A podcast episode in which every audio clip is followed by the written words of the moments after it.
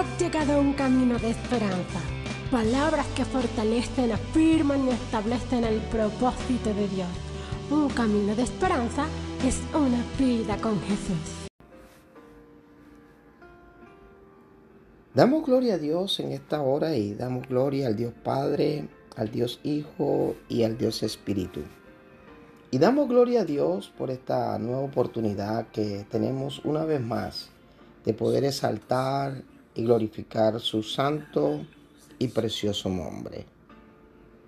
Dice la palabra de Dios en el Evangelio de Jesús según San Juan, en el capítulo 9, que pasando Jesús vio a un hombre ciego de nacimiento. Y sus discípulos le preguntaron que quién había pecado, si este hombre o sus padres. Eh, en aquel tiempo se pensaba que este tipo de limitaciones o de enfermedades venían por causa de maldiciones o pecados generacionales. Y la palabra de Dios en este relato bíblico dice que Jesús sanó a este hombre.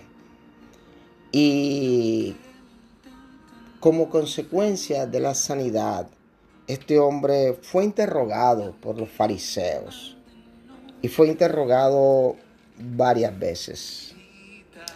Y al final Jesús le hace una pregunta a este hombre por su fe. Y en el verso 38 de este capítulo 9, este hombre que era ciego le dijo a Jesús, creo Señor, y le adoró. Dijo Jesús, verso 39, para juicio he venido yo a este mundo, para, para que los que no ven vean y los que ven sean cegados. wow. En el mundo existe un dicho que dice que no hay peor ciego que el que no quiere ver. Y también la palabra de Dios dice que Teniendo oídos no oyen y teniendo ojos no ven. Y así pasa en este tiempo. El hombre está cegado.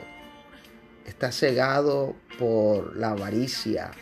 Está cegado por la obsesión de poder, de amor a las cosas terrenales. Y se ha olvidado de Dios y puede tener la verdad enfrente, pero prefiere la mentira, porque sencillamente sus ojos están cerrados, están cegados, están llenos de, de carnalidad, de, de odio, de resentimiento, de rencores, de rabia, de frustración. Y sí que necesitamos en este tiempo que nuestros ojos sean abiertos como fueron abiertos los ojos de este ciego y era ciego de nacimiento. Hay gente que tiene una ceguera profunda en cuanto a las cosas espirituales.